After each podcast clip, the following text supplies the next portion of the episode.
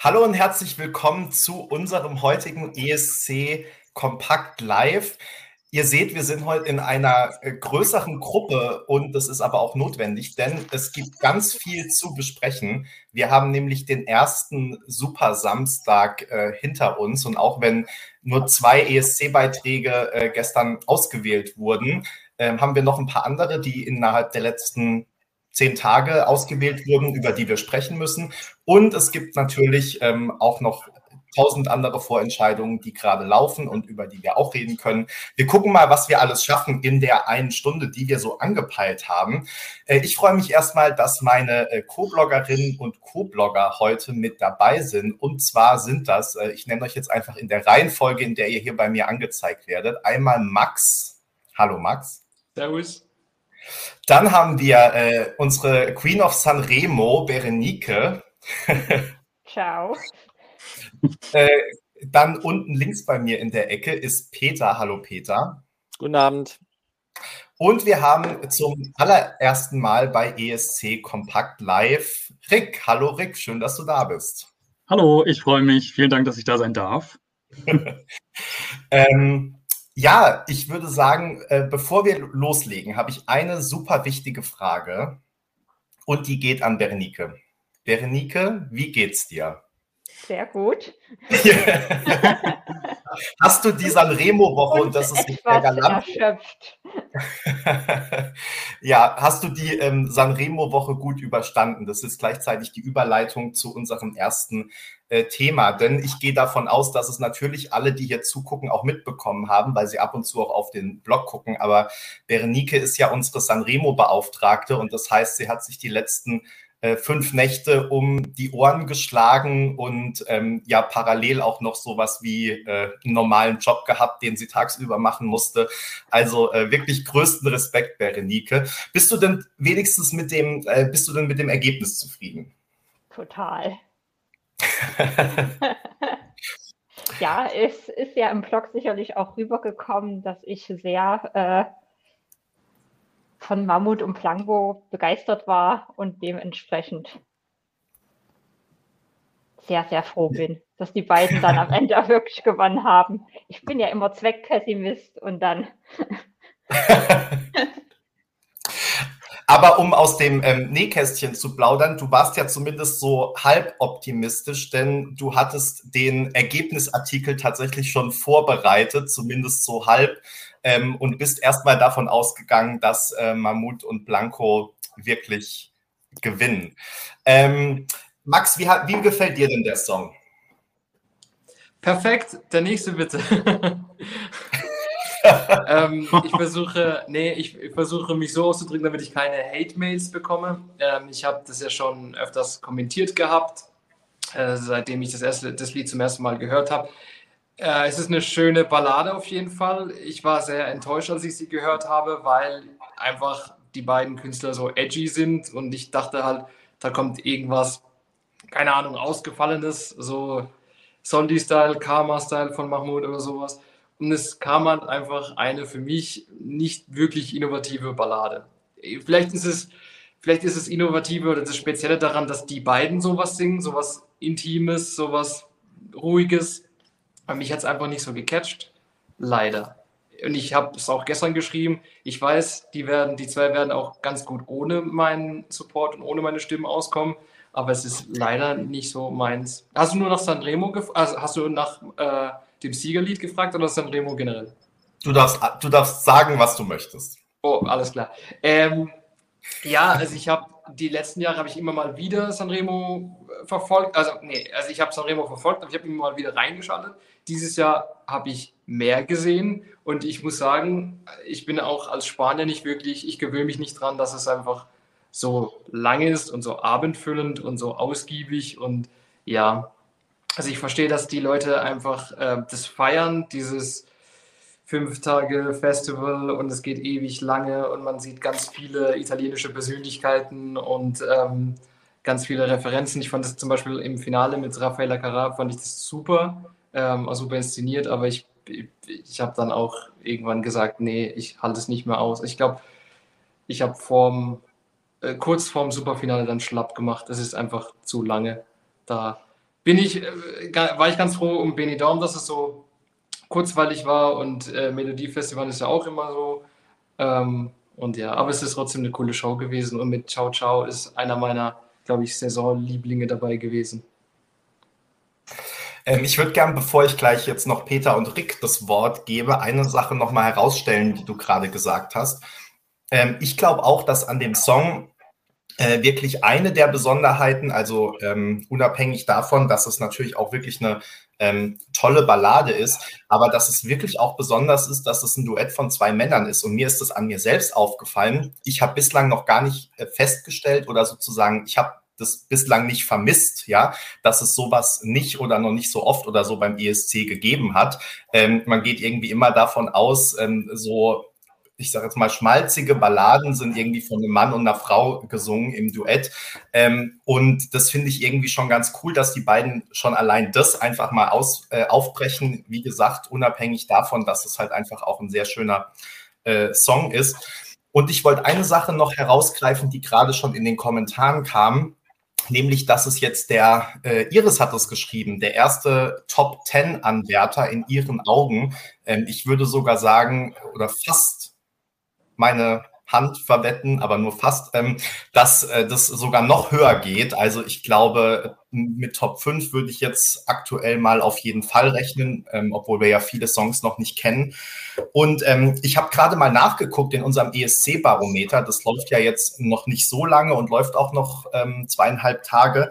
Aber aktuell sagen 61 Prozent der Leute, die da abgestimmt haben, dass der Titel ganz ausgezeichnet ist äh, gefällt mir gut, sagen immerhin noch 20. Also es sind zusammen 81 Prozent für die beiden besten Kategorien. Äh, das ist schon wirklich herausragend. Mal so zum Vergleich. Im letzten Jahr hatten The Roop, die auf Platz 1 lagen im Endranking bei uns, äh, hatten 83 Prozent. Also das ist ungefähr so die, die Größenkategorie. Sprich, wenn das so bleibt, würde ich mal davon ausgehen, dass die beiden bei uns auf Platz 1 oder 2 landen, auf jeden Fall beim ESC Kompaktbarometer. Und äh, Maneskin hatten tatsächlich nur 42 Prozent bei uns in den beiden Top-Kategorien. Geführt hat da ist ganz furchtbar, interessanterweise. Ähm, da haben unsere Leser nicht so großartige Prognosekraft bewiesen. Ähm, aber es geht ja auch um den persönlichen Geschmack, nicht um die Prognose.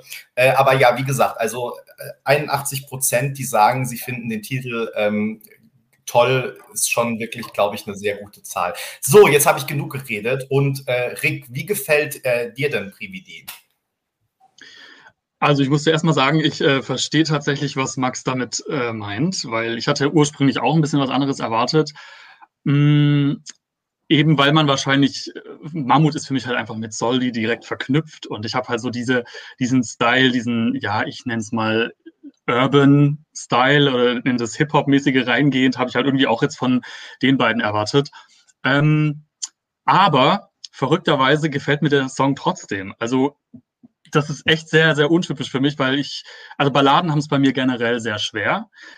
Und so, so, ja, diese typischen Schmalzballaden aus Italien sind eigentlich nie so ganz oben in meinem Ranking, aber der Song drückt einfach so viel Emotionalität aus und hat aber auch irgendwie was wirklich Besonderes. Ich kann auch nicht wirklich beschreiben, was es ist. Vielleicht ist es einfach die Chemie zwischen den beiden auf der Bühne. Ich finde, das äh, sticht einfach komplett heraus und das ist, also ich meine, die Jury wird das absolut lieben. Ich glaube, da wird mir kaum jemand nicht zustimmen. Also da bin ich mir relativ sicher, dass das in der Jurywertung ganz weit oben sein wird. Egal, was jetzt noch für Songs kommen wahrscheinlich behaupte ich jetzt einfach mal. Und ähm, deswegen, und ich glaube auch, dass das die Zuschauer tatsächlich mögen werden. Also ich meine, der Song hat ja jetzt schon so ein riesen Following, deswegen, ich bin mir ziemlich sicher, dass es gut ankommt. Und ich verstehe auch, dass er so gut ankommt, auch wenn es so außerhalb vom ESC nicht ganz meine Musik ist dieses Schnulzige, aber es hat halt einfach, wie gesagt, was Besonderes. Und ich muss sagen, was mir an dem Song am allerbesten gefällt, ähm, ist dieser Rap-Teil, nenne ich es jetzt mal, also so in der Mitte, da fängt der Blanco ja kurz an, zumindest so anzudeuten, zu rappen. Ähm, ja, und das finde ich, das gibt dem Song auch nochmal so was, ähm, ja, Besonderes irgendwie. Also es macht es nicht so klassisch oder ähm, nicht ganz so das, was man erwartet. Also da, da passiert einfach nochmal was Spezielleres in, in der Mitte des Songs. Deswegen, ja, ich bin zufrieden mit der Auswahl. Äh, Zwischenfrage. Äh, ist denn für euch ein Liebessong immer zwangsläufig schmalzig?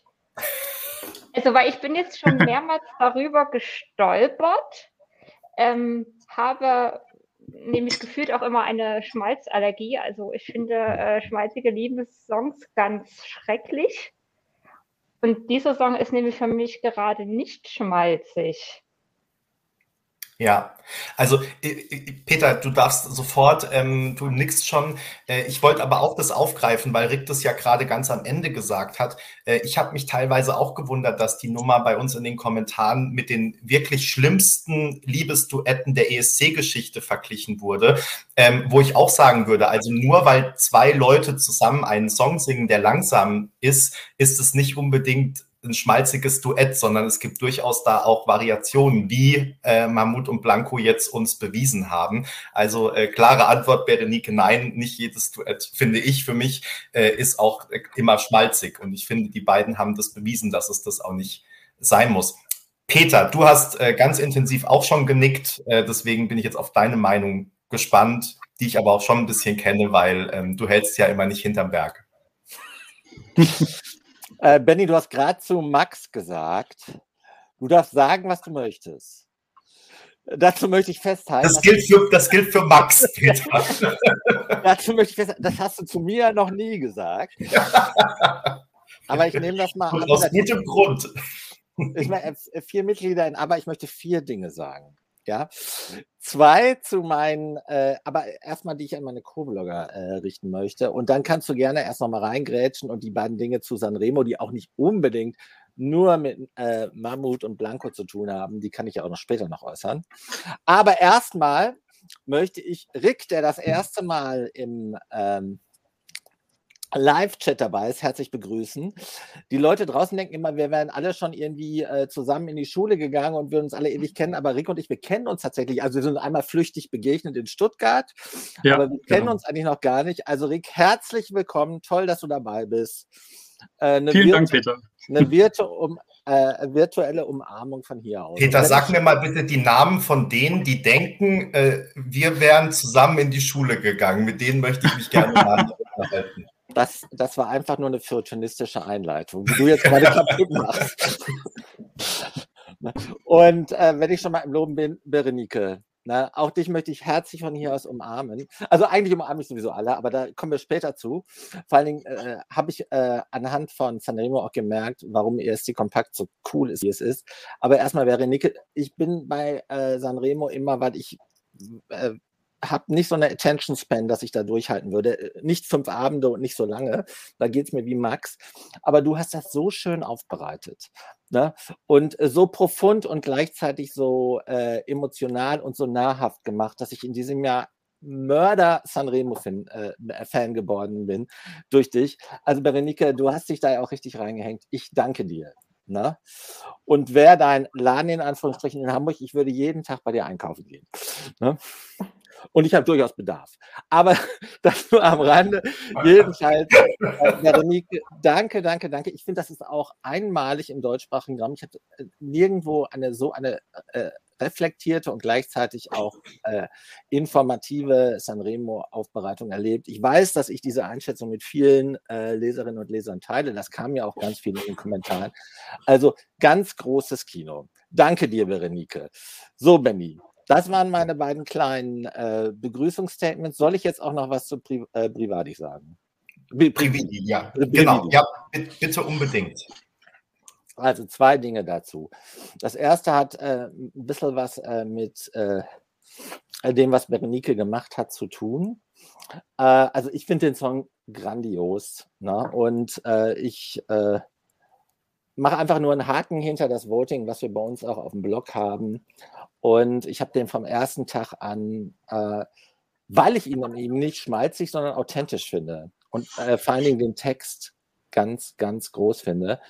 Dann mit allen diesen äh, Komponenten, die schon genannt wurden. Also für mich ein potenzieller, nicht nur Top-5-Kandidat, sondern sogar mehr.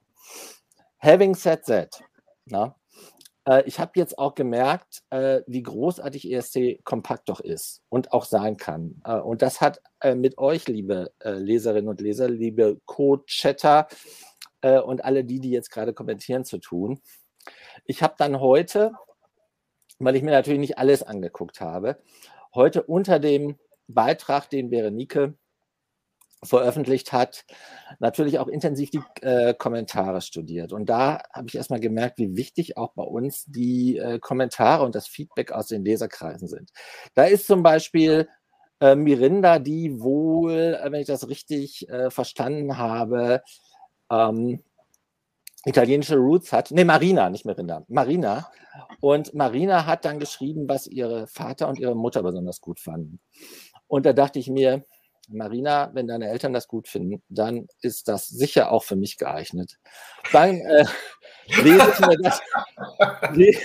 ja, ist ja so. Und dann lese ich mir das. Ich bin zum durch. Thema gemeinsam in die Schule gegangen, ja.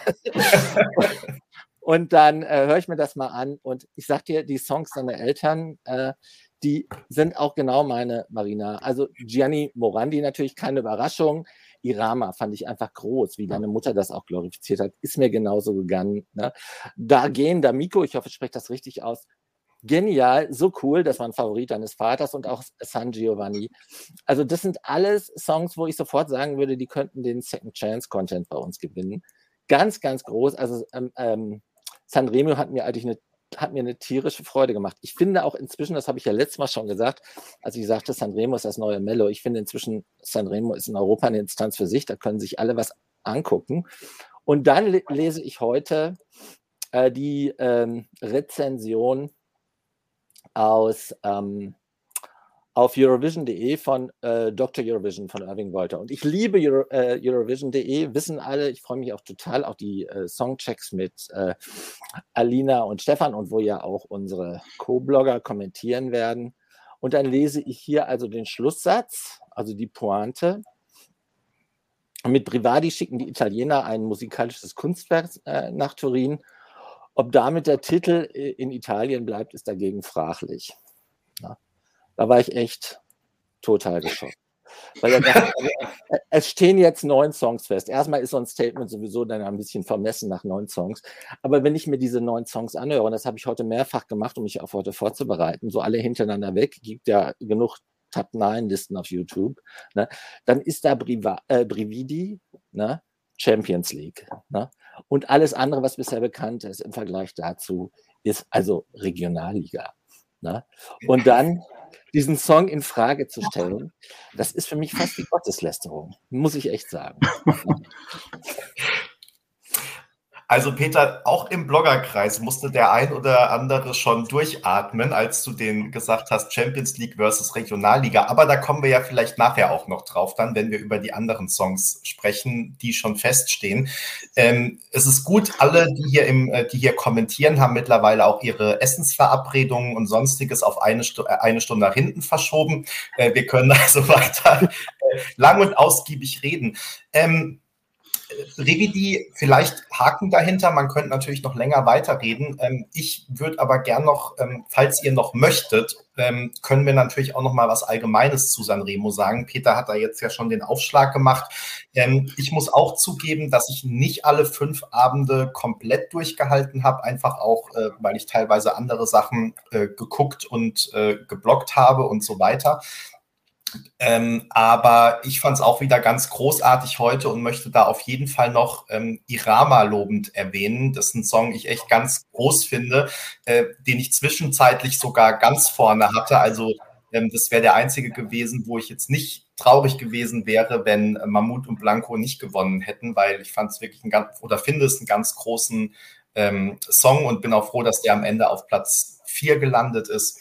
Ähm, ja, das war so mein Highlight. Wenn ihr möchtet, äh, könnt ihr gerne eure nennen oder generell was zum Festival sagen. Ansonsten gehen wir dann gleich äh, zum nächsten Thema, würde ich sagen. Also ich finde es eigentlich eher, also was ich immer wieder erstaunlich finde, welchen Rückhalt dieses Festival dann auch hat. Also die, die haben ja Einschaltzahlen von 50 bis 60 Prozent. Also auch okay. wenn es äh, immer heißt, naja, die Jungen gucken das nicht mehr so, aber trotzdem ist das so weit in der Bevölkerung verankert. Und ich, ähm, das ist aber, glaube ich, auch so was historisch Gewachsenes. Also auch immer, wenn Leute dann so rufen, oh, das sollen wir doch in Deutschland auch machen. Ich glaube, das geht einfach nicht. Wenn es nicht diese, diese Historie gibt, dass die Leute das einfach gucken, dass dann entsprechend auch die, die großen Sängerinnen und Sänger dort teilnehmen. Also ich glaube, sowas kann man nicht aus dem Boden stampfen. Allerdings, und da passt der Beitrag von Max dann, sowas wie das Benidorm Festival, warum nicht?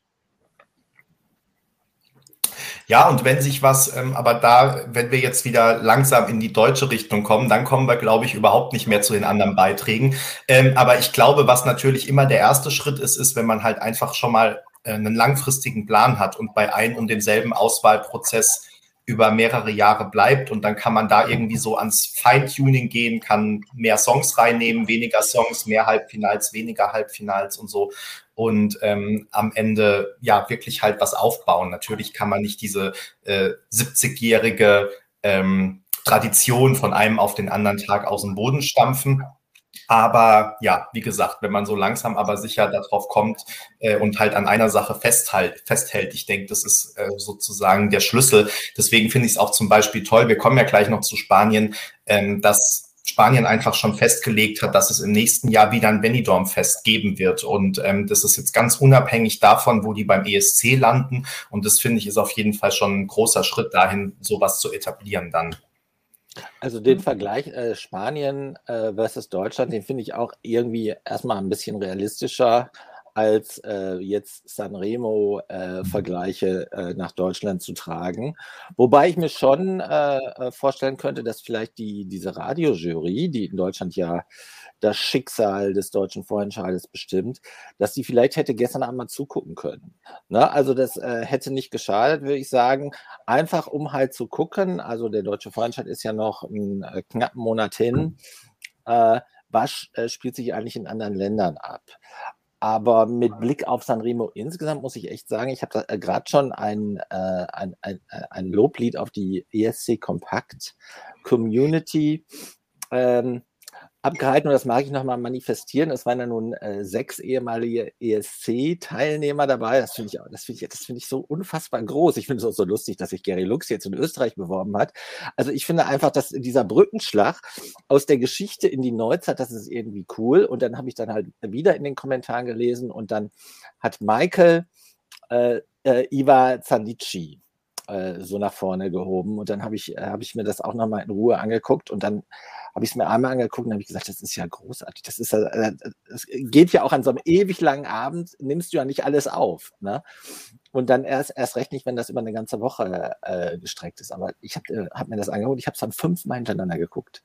Ne? Also weil ich es so großartig fand. Und das ist jetzt eigentlich so mein, mein, äh, mein Sanremo-Erhellungsmoment. Insofern, ähm, ich bin, äh, ich war da in den letzten Jahren nie so nah dran. Also früher hat Olli immer davon geschwärmt und dann, das war ja noch, äh, äh das war ja noch alles dann auf VHS-Kassetten, als er anfing, mir das nahezulegen und dann ödete das so auf VHS an einem vorbei und das waren immer Sonntagnachmittage. Ich habe nie so intensiv die Welt am Sonntag gelesen wie äh, zu der Zeit, was einfach so ewig lang war. Und er mir mal sagte, noch ein Highlight, noch ein Highlight. Das habe ich damals nicht verstanden. Heute, Olli, wenn du die hier zuguckst, und ich glaube, das tust du immer, wenn Berenike on air ist, weil Olli ist dein größter Fan, das weißt du, Berenike. Ne? also, heute, wenn du zuguckst, Olli, ich verstehe jetzt deine Sanremo-Euphorie. Es gibt ein Lokal in Hamburg, da gehen Olli und ich immer hin äh, und die haben eine eigene Sanremo-Playlist über Spotify. Und Olli ist immer voll des Glücks. Inzwischen, Olli, ich bestehe darauf, dass du jetzt immer, wenn wir beide zum Italiener gehen, diese Playlist spielen.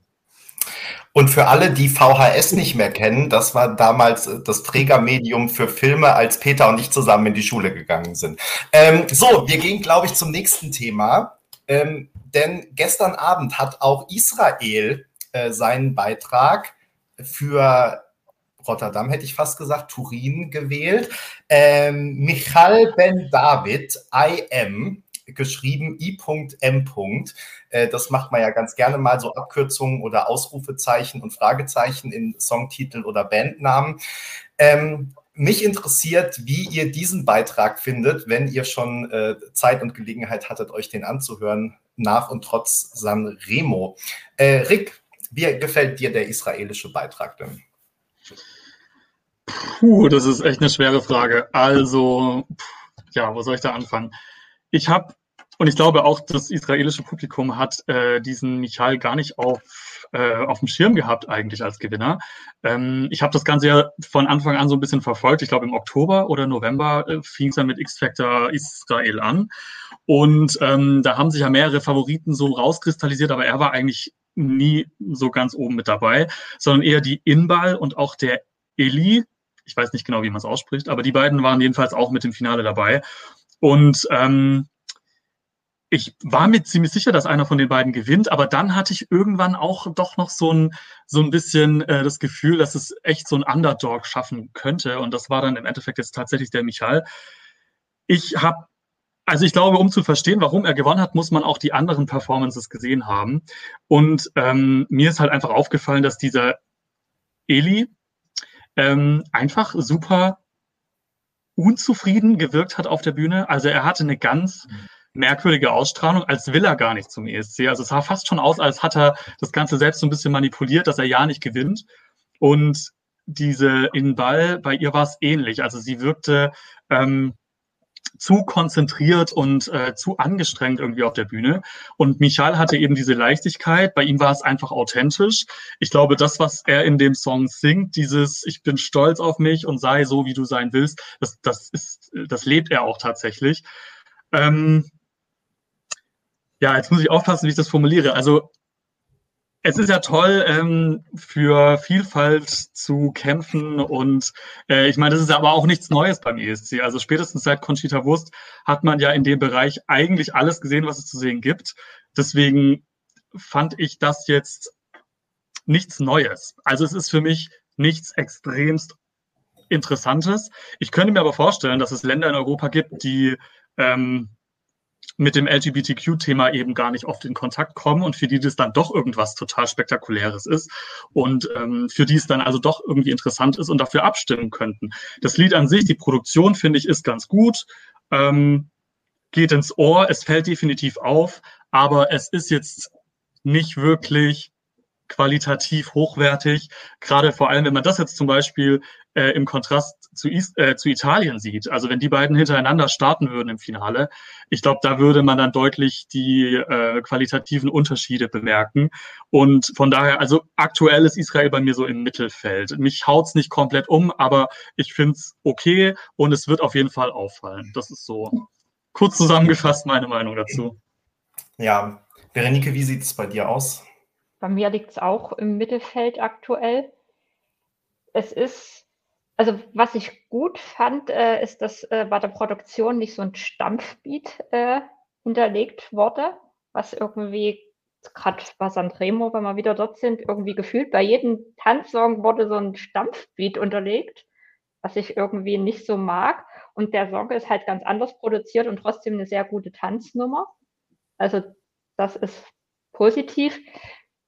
Ansonsten ist es halt ja, so, so typischer Tanz, Performance, Choreografie, Song, den man so schon sehr häufig gesehen hat, wahrscheinlich auch äh, in diesem Jahr häufiger sehen wird.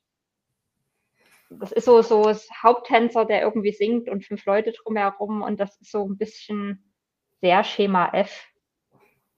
Mhm. Und deswegen. Ja, also das, ja stopp.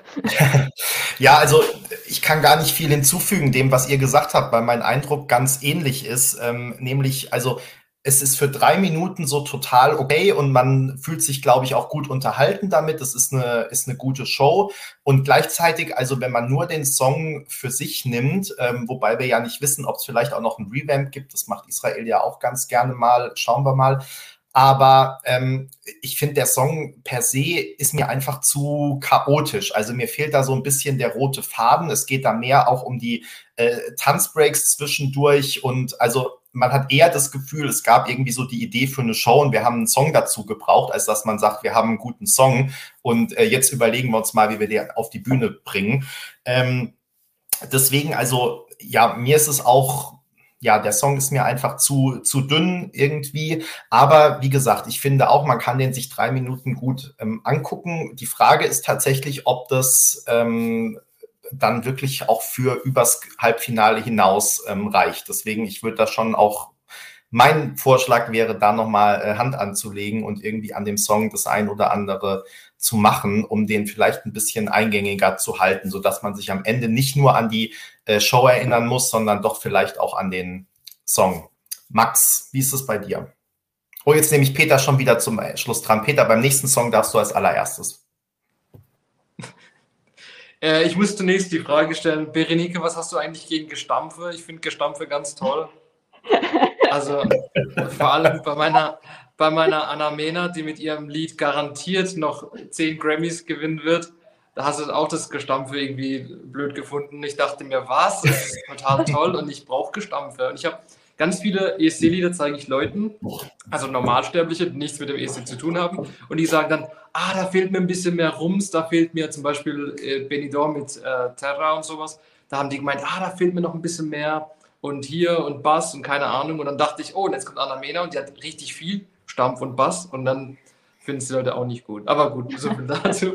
Äh, Zwischen Stampf und Rums, Rums ist ein Unterschied. Achso, okay, das wusste ich nicht. das ist ein Thema für sich dann.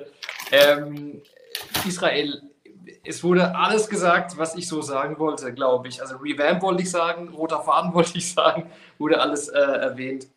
Ich habe gestern nicht auf äh, Kompakt dafür abgestimmt, weil ich nicht wusste, was ich jetzt abstimmen soll. Ich finde es nicht schlecht, also kann ich nicht für gefällt mir nicht stimmen, Grottig auch nicht, Solala auch nicht, weil dafür ist er speziell. Ich, Lala sind da immer so langweilige Lieder für mich, aber gut finde ich es jetzt auch nicht. Deswegen, also irgendwo zwischen ist Solala und gut würde ich es einschätzen noch. Vielleicht ändert sich das, wenn tatsächlich ein Revamp kommt.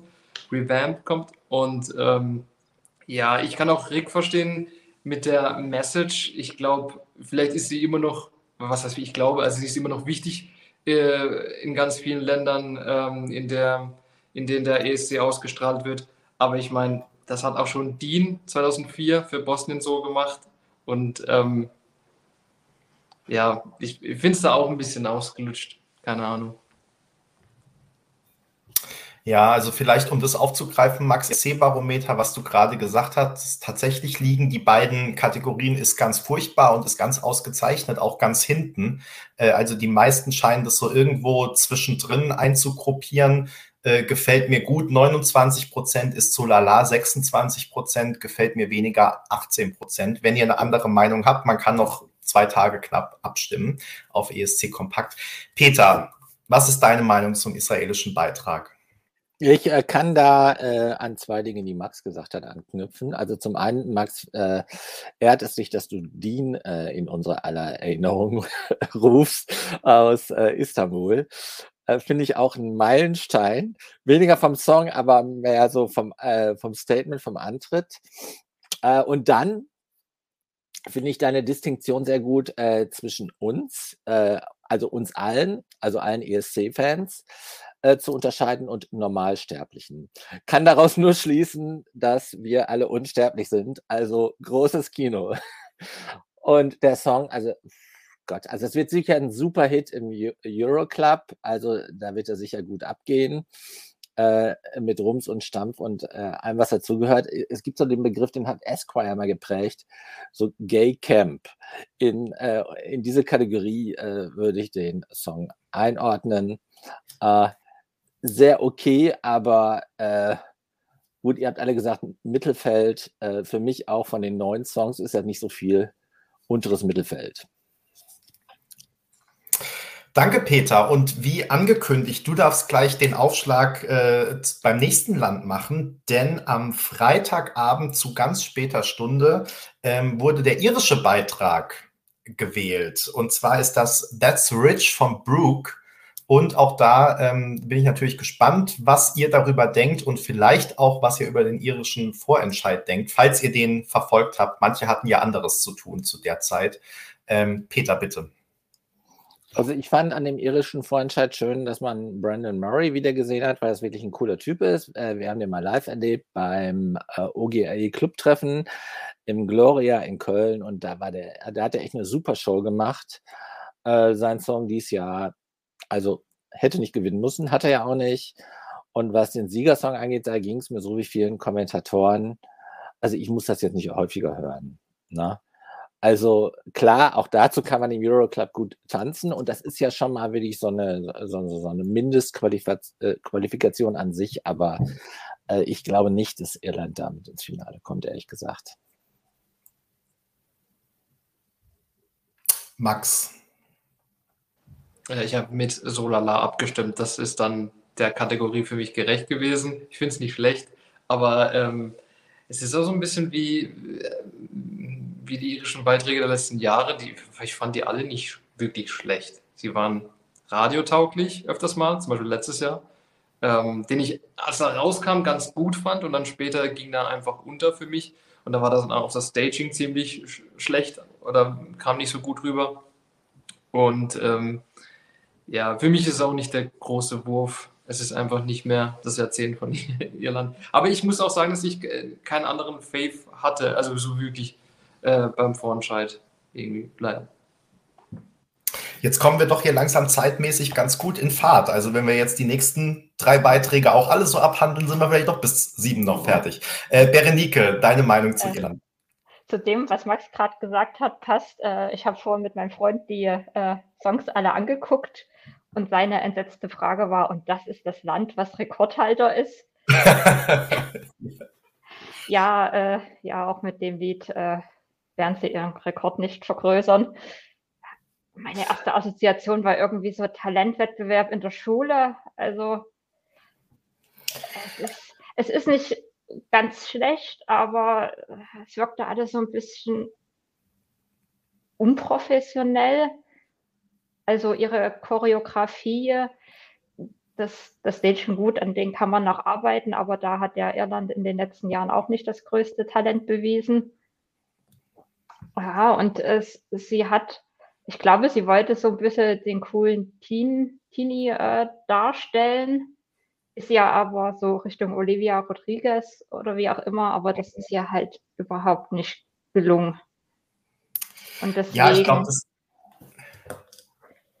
ja, also ich, ich denke, das ist auch der, der springende Punkt tatsächlich, dass, ähm, also ich finde, der Song ist schon schwierig und hat schon so ein gewisses Nervpotenzial und ist nicht besonders stark. Aber dann kam auch noch diese vollkommen verunglückte Show dazu, also wo man, wo sie schon irgendwie so ganz schlecht ausgeleuchtet war, seltsam zurechtgemacht, seltsam geschminkt, sodass man gar nicht wusste, äh, ist es jetzt irgendwie verunglückt? Soll das so sein? Was soll es darstellen? Also ich hatte fast erst mal kurz auch so ein bisschen ähm, an Jamie Lee gedacht. Natürlich sah das ganz anders aus, aber ähm, so habe ich mir das dann vorgestellt, dass vielleicht Leute 2016 gedacht haben, ähm, warum hat, ist bei diesem Song Jamie Lee, warum sieht sie da so aus, wie sie aussieht, ne? wenn man jetzt nicht wusste, was es hat das für einen Hintergrund und ähm, so ist, so war das bei Brooke bei mir auch, dass ich gedacht habe, muss ich da irgendwas über ihre Hobbys wissen oder so, um zu verstehen, warum sie jetzt gerade ihr Outfit so anhat, wie, wie sie aussieht. Ähm, weil ich fand auch, also sie wurde, es wurde da so auf sehr fast schon kindlich, jugendlich gemacht und ähm, das passt gar nicht unbedingt zu dem Song. Also mir hat sich auch nicht so ganz ähm, erschlossen und das ist aber gleichzeitig ja auch eine Hoffnung. Also wenn man sagt, okay, ähm, der Song hat vielleicht zumindest so mittelmäßiges Potenzial oder eine junge Zielgruppe vielleicht anzusprechen und der äh, die Inszenierung jetzt beim Vorentscheid war ein bisschen verunglückt, dann kann man doch vielleicht aber noch was bis Turin äh, rausholen. Nun ist die ähm, irische Delegation dafür in den letzten Jahren auch nicht unbedingt bekannt, aber man soll die Hoffnung ja nie aufgeben und bei uns ist das Glas immer halb voll, Peter. Ne? Deshalb, ähm, also ich hoffe wirklich, dass die dann nochmal ordentlich rangehen und dass das einfach dann ähm, wirklich sehr, ja, ganz anders aussieht am Ende, als es jetzt aussieht und der Song damit auch nochmal anders äh, zum Tragen kommt vielleicht. Ähm, was Allgemeines noch zum Vorentscheid, also das war halt wirklich ein Beispiel, finde ich, wie man es nicht machen sollte. Ähm, also ich fand es einfach auch handwerklich schlecht gemacht und da sind wir jetzt wieder bei dem Punkt. Ich bin irgendwie kein Fernsehmensch. Ich könnte wahrscheinlich jetzt gar nicht sagen, wie man es besser, also ich kann sozusagen sagen, wie es aussehen soll, aber handwerklich weiß ich natürlich dann nicht, wie man es umsetzt. Aber ich meine, das sind alles Fernsehleute und ähm, also schon allein die Auswahl, ja, von diesen wir sagen ja immer gerne Six Shades of Beige und das war auf jeden Fall in Irland der Fall. Also, dass so ein radiotauglicher Song nach dem anderen da gekommen ist oder Spotify-tauglicher Song, der an dir vorbeirauscht, der irgendwie nett ist, aber dann auch nicht im Gedächtnis bleibt und wo man immer schon überlegt, hat er überhaupt irgendwelche Chancen auf das ähm, Finale. Äh, ich glaube wirklich, bei mindestens vier von den sechs musste man von vornherein sagen, die haben keine Chance. Jetzt wurde einer ausgewählt, der vielleicht mit einer guten Inszenierung und viel Glück doch noch zumindest so eine kleine Chance haben kann. Aber ähm, also da ist die Auswahl auf jeden Fall mal wieder ganz schief gelaufen oder die Bewerbungen waren einfach alle so, mag ja auch sein. Aber dann auch diese Jury, die alles über den grünen Klee gelobt hat, ja. Und also man muss ja sagen, gegen die Teilnehmer dieser irischen Vorentscheidung ist Adele äh, eine Amateurin und weil, also die eine hat ja viel besser gesungen als Adele. Jetzt habe ich vergessen, wer die anderen Vergleichspersonen waren, aber also bei jedem wurde gesagt, du hast die Stimme, wie Adele sie haben müsste. Äh, hallo, also das ist ja wohl total realitätsfern. Und jeder Song äh, hat natürlich total mitten ins Herz getroffen und äh, hat große Chancen, den ESC zu gewinnen. Also dann, also dafür braucht man das wirklich nicht. Mich hat so ein bisschen erinnert an die ähm, deutsche 2017er Vorentscheidung, wo das ja auch ein bisschen so war. Ne? Also die äh, Levina Vorentscheidung, wo auch diese Jury aus Tim Bensko und Lena, Matthias, nee, was Tim Bensko, Matthias Schweighöfer, beide, also irgendwie so in der Richtung. Und ähm, also ja, wo das auch so war immer, also so viel Potenzial. Es hat halt eher diesen Castingshow-Charakter, ne? Dieses, du wirst bestimmt eine Weltpremiere machen, äh, Weltkarriere machen und alle wissen schon, dass es nicht passieren wird. Und ähm, ja, also das fand ich wirklich ähm, schlecht. Klar, jetzt muss man dazu sagen, es ist ein, eigentlich ja eine Talkshow und dass die da jetzt nicht irgendwie eine riesen Bühne haben und so weiter. Aber muss auch gar nicht. Ich finde, es gab schon so ein, zwei Inszenierungen, zum Beispiel ähm, die, die zweite von Jeannette, ja, wenn man halt einfach nur so äh, ein paar Background-Sänger hinstellt und dann noch so ein, zwei Leuchter in den Hintergrund, das kann ja durchaus gut aussehen. Dann weiß man auch, das ist jetzt nicht geeignet für die große Bühne oder da müsste es anders aussehen. Aber man kann das trotzdem schön machen, auch wenn man nur wenige Mittel zur Verfügung hat. Aber ähm, ja, es war wirklich alles nicht so unbedingt rund und ähm, hat mir, also ich habe es angeguckt und hat mir nicht gefallen als Vorentscheidung. Ähm, ich hoffe, dass Irland da nochmal rangeht, weil ähm, ja, dann muss man sich wirklich nicht so über die letzten Ergebnisse wundern. Jetzt habe ich mich in Rage geredet und Rick ist aber noch dran zu Irland. Ja, ich äh, muss auch noch ganz kurz einiges loswerden. Ich versuche mich kurz zu fassen. Ähm, was ich auf jeden Fall genauso wie Benny sehe, ist, dass diese Jury komplett fehl am Platz war. Das hätte man sich wirklich komplett sparen können. Ich verstehe den Sinn dahinter nicht. Ich habe das Gefühl gehabt, dass den Jurymitgliedern an, am Anfang sozusagen von den Produzenten oder von irgendwelchen ähm, Verantwortlichen gesagt wurde, dass sie nichts Negatives sagen dürfen, damit die Zuschauer eben denken, oh ja, stimmt, das ist ja total toll an dem Song, da muss ich jetzt anrufen. Also so wirkte es tatsächlich. Und also ich kann mir nicht vorstellen, dass das, was die da gesagt haben, wirklich deren wahre Meinung war. Weil man kann nicht alles total super toll und geil und weltbewegend finden. Vor allem nicht bei solchen nichtssagenden Songs. Also mich hat das auch wahnsinnig aufgeregt, wirklich da. Äh, ich, ich konnte es teilweise nicht fassen, welche Kommentare da gefallen sind. Und ich fand es auch furchtbar. Also ja, wie Benny sagt, genau so macht man es eben nicht. Ich hoffe, dass sie dazu lernen und es nächstes Jahr besser machen, weil ich an sich finde ich es cool, dass Irland wieder eine Vorentscheidung hat. Ähm, und zu den Inszenierungen, da habe ich übrigens gelesen, dass die Brooke eigentlich was anderes machen wollte, also auch eine interessantere Show und irgendwelche Props auch im Hintergrund aufbauen wollte. Aber aus irgendeinem Grund ging es nicht, weil e, es eben so ein Talkshow-Studio ist und das wohl irgendwie auch zu klein war. Irgendwie sowas habe ich gelesen.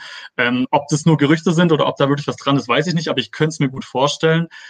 Ähm, es ist definitiv so, dass sich an dem Auftritt was ändern muss. Aber grundsätzlich muss ich sagen, ich sehe es doch deutlich positiver als ihr alle, glaube ich. Ähm, ich finde den Song nämlich tatsächlich richtig gut. Ich finde, dass der sehr in die jetzige Zeit reinpasst und äh, zu den aktuellen Musiktrends generell auch außerhalb vom ESC ziemlich gut reinpasst. Und ich glaube, dass es auch echt einige Leute ähm, ansprechen wird, gerade die jüngere Generation. Ich weiß nur nicht, ob die Jury das so äh, wertschätzt.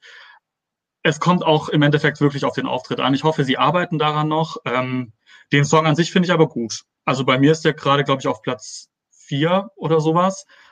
Also es war auf jeden Fall meiner Meinung nach mit Abstand der einzige Song im Vorentscheid, der eine Chance beim ESC hat aufs Finale. Also das Video ist ganz gut und das hat René auch ein bisschen weiter äh, früher geschrieben. Äh, wenn man mal so ein bisschen abstrahiert von dem Auftritt und die orientieren sich am Video, äh, dann ist das gleich ein, äh, ein anderer Schnack. Ne? Also dann wirkt der, kommt der Song deutlich äh, dynamischer rüber.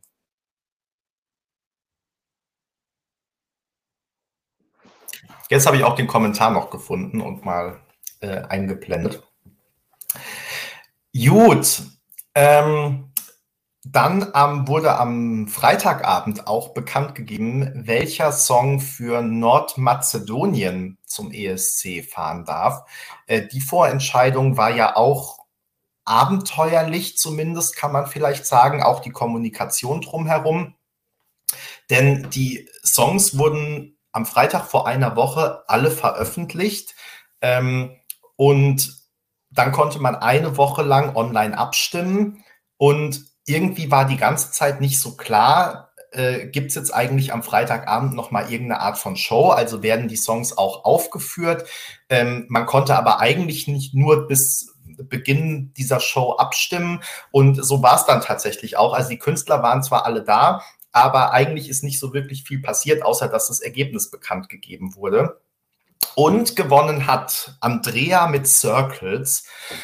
Ähm, ich bin sehr gespannt, äh, wie ihr den Song ähm, findet, denn ich persönlich bin noch so ein bisschen ähm, hin und her gerissen. Ich ähm, habe mir da noch keine abschließende Meinung gebildet, als ich den zum ersten Mal gesehen habe. Und es fehlt ja jetzt auch noch eine richtige Live-Performance. Das heißt, ich finde es immer so ein bisschen schwierig, aufgrund des Videos dann einzuschätzen. Ähm, beim ersten Mal hören dachte ich, oh, wie ist das langweilig, einfach so eine Ballade wieder. Beim zweiten Mal hören, jetzt heute, kurz, kurz bevor wir den Livestream machen, habe ich dann aber gedacht, hm, eigentlich ist es doch gar nicht so eine klassische Ballade, sondern eigentlich durch den Beat auch sehr modern. Ähm, und also irgendwie eine klassische Ballade mit modernem Touch, was ja dann doch wieder irgendwie äh, ganz gut funktionieren könnte. Und ich kann mir mittlerweile sogar vorstellen, dass es mit einer guten Inszenierung ähm, tatsächlich gar nicht so schlecht abschneiden muss. Eben wie gesagt, dadurch, dass es wirklich ja eine relativ moderne äh, Version einer Ballade ist. Und ähm, aber wie gesagt, bin da noch gar nicht abgeschlossen in meiner Meinung und ähm, bin sehr gespannt, ähm, was ihr jetzt dazu zu sagen habt, wie euer Eindruck ist. Äh, Berenike, du bist schon entstummt, dann darfst du gerne anfangen. Ich glaube, es ist ein Song mit Schönhörpotenzial, der wirklich äh, am Anfang eher langweiliger wird, wirkt und dann immer besser wird. Ähm, ich glaube, also es geht so ein bisschen in die Richtung Rumänien, Bulgarien in diesem Jahr. Also ähm, eine jüngere Künstlerin, die, glaube ich, auch äh, gezielt dann jüngere Gruppen als Zielgruppe hat. Und da ist dann wirklich die Frage, wie kriegt sie das live hin? Ähm, sie wirkt aber, ähm, sage ich mal, sehr authentisch also im Sinne von, dass sie zumindest im Video wie jemand in dem Alter wirkt, der wirklich so aussieht, so rumläuft, also jetzt nicht irgendwie so, so eine hochgestylte Persönlichkeit, für die nicht so ein Annäherungspotenzial ist. Und ich glaube, wenn der Song funktioniert, dann darüber, dass äh, Menschen dann irgendwie persönliche Bindungen zu ihr aufbauen. Okay. Peter, wie gefällt dir denn Nordmazedonien? Also für mich gibt es drei Kategorien von Songs. Die erste Kategorie äh, sind die Songs von ABBA, die sind äh, Kunstwerke. äh, die zweite Kategorie sind Eurovision-Songs, die haben bei mir schon mal immer ein äh, sozusagen ein äh, Herzensbonus. Und äh, die dritte Kategorie sind alle anderen Songs. Und äh, in der Kategorie alle anderen Songs hätte ich also die, den Song aus Nordmazedonien nach 30 Sekunden geskippt. Aber weil es halt ein Eurovision-Song ist, habe ich ja erstmal so eine Grundsympathie für den Song, einfach nur, weil es so ist, wie es ist. Und äh, aber wie gesagt, also ich kann damit wenig anfangen. Ich finde aber Andrea sympathisch. Mir geht es wie Berenike. Als ich das Video gesehen habe, habe ich gedacht, Mensch, das ist bestimmt äh, ein cooler Gesprächspartner. Mit der würde ich sofort mal abends an der Bar ein Bier trinken und übers Leben reden. Also so sieht die aus. Die kommt authentisch rüber. Ne? Leider nur hält der Song nicht, was Andrea verspricht. Danke, Peter. Max? Es, ist das beste, beste Kompliment, das man eigentlich bekommen kann. Ich glaube, du bist ein wirklich guter Gesprächspartner. Und ich will mit dir was trinken gehen, ja? Ja, so Wieso, das, das meine ich total liebevoll. Ja. ja, aber natürlich, aber ich, äh, es ist, es ist, ich kann halt, hat trotzdem so ein Geschmäckle, sagt man bei uns. einfach, ich glaube, du bist ein richtig guter Gesprächspartner. Wie, wie, wie, findest du meinen Song? Antwort, ich glaube, du bist ein echt guter Gesprächspartner. Der hat dich schon längst, also, naja. Ähm, Nein, ich meine so Late Night übers Leben reden. Also ja, klar. direkt die zweite Runde bestellen. Ja.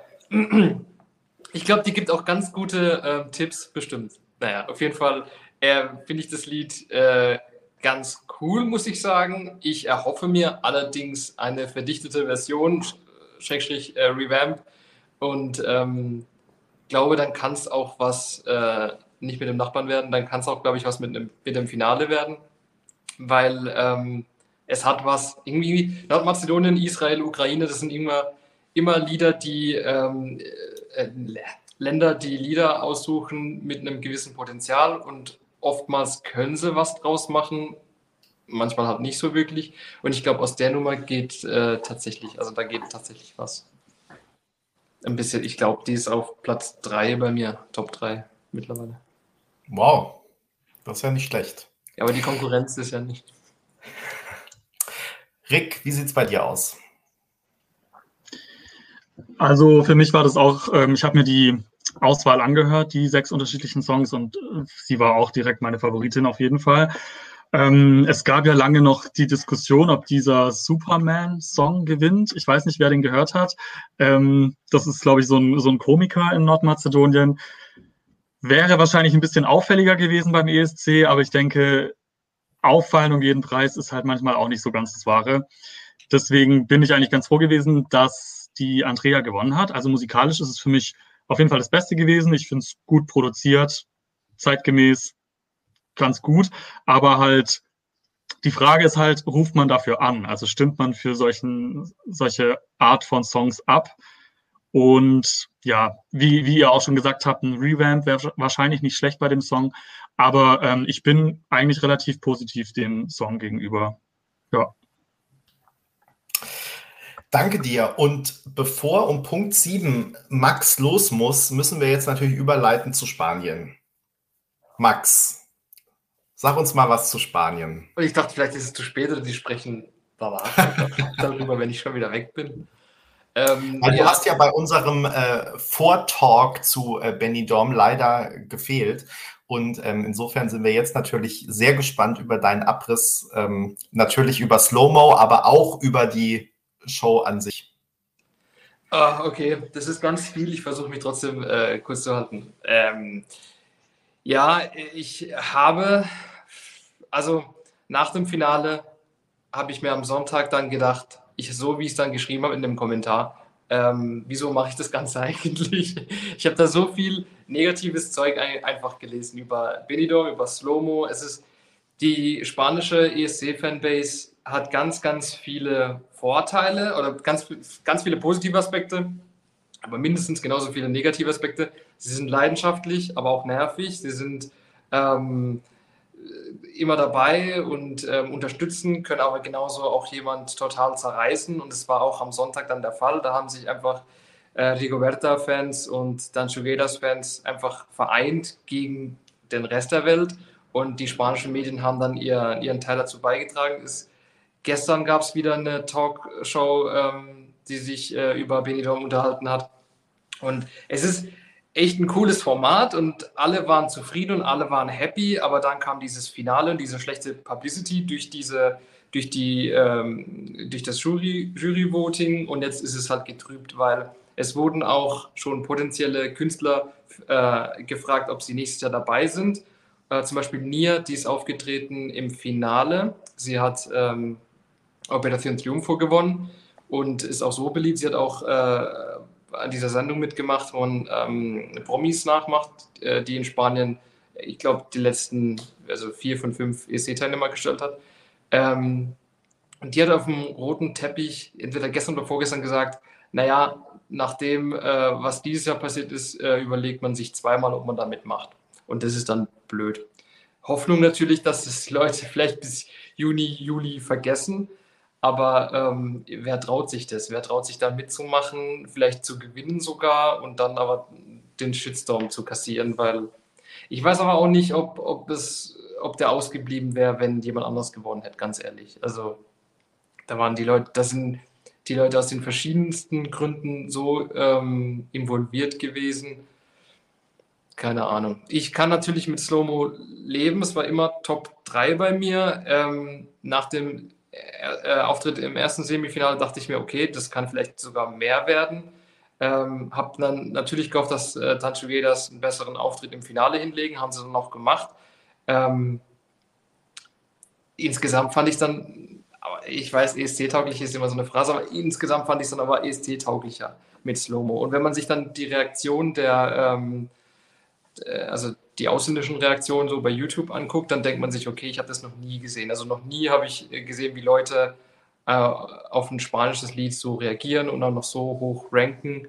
Und ähm, ja, ich könnte viel mehr sagen, aber ich, ich glaube, demnächst muss ich es ja schon packen. Gut, aber das heißt, du bist nicht unzufrieden, kann man Nein. so sagen. Nee, ja. also nee, ich finde das Lied cool und ähm, es ist für mich auch das, vielleicht das beste Lied seit 2012, inklusive Kopenhagen, sorry Leute. Ähm, also äh, das beste spanische Lied seit 2012 und ähm, könnte vielleicht für mehr klappen als Platz 20. Vielleicht sogar, vielleicht Leute, vielleicht ist sogar irgendwas zwischen 15 und 17 drin. Ich glaube dran. Rick, was meinst du denn dazu? Ja, ich habe auch super viel dazu zu sagen und ich glaube, ich lasse es aber, äh, mich dazu sehr reinzusteigern. Also ich, ich kann mir gar nicht vorstellen, wie es sein muss, Spanier zu sein oder Halbspanier oder halt zumindest alles zu verstehen und zu, zu ja, mitzubekommen, was da alles so abgeht. Äh, da, da wäre ich wahrscheinlich auch total leidenschaftlich dabei, bin's ja so schon. Also ähm, ich finde auch die spanischen Fans, das ist teilweise so heftig, weil ähm, die Gewinnerin Chanel ja dann auch noch irgendwelche ich weiß nicht, ob es Morddrohungen waren, aber irgendwie so gemobbt wurde im Internet. Und also, sorry, aber das geht an irgendeinem Punkt, es muss auch mal Schluss sein. Also das geht dann echt zu weit. Und ähm, ja, man, also das ist eigentlich das richtige Wort. Die Spanier sind leidenschaftlich. Aber ähm, wie gesagt, an irgendeinem Punkt hört es auch mal auf und ich finde, das geht, das, das geht einfach nicht. Ähm, und im Endeffekt ist es nur ein Lied und das sage ich, obwohl ESC natürlich für mich das Wichtigste ist. Aber ja, also ich finde es sehr schade, wie die Community da ähm, in Spanien damit umgegangen ist. Ähm, was mich generell aber am allermeisten stört, ist diese ständigen Fuego-Vergleiche mit dem Song. Ich finde das, äh, sorry, aber ich finde das so lächerlich. Unmuten müssen dafür. Ich, ich finde es einfach, ich finde es einfach nur noch lachhaft. Also warum ist denn jede Frau, die selbstbewusst und ähm, vielleicht ein bisschen körperbetont mit Tänzern auf der Bühne steht, warum ist jede Frau sofort Eleni 2.0? Also als ob's das nicht schon davor gegeben hat. Jennifer Lopez, Nicki Minaj, Katy Perry, die treten alle ständig so auf. Rihanna, keine Ahnung, ich könnte ewig weiter erzählen.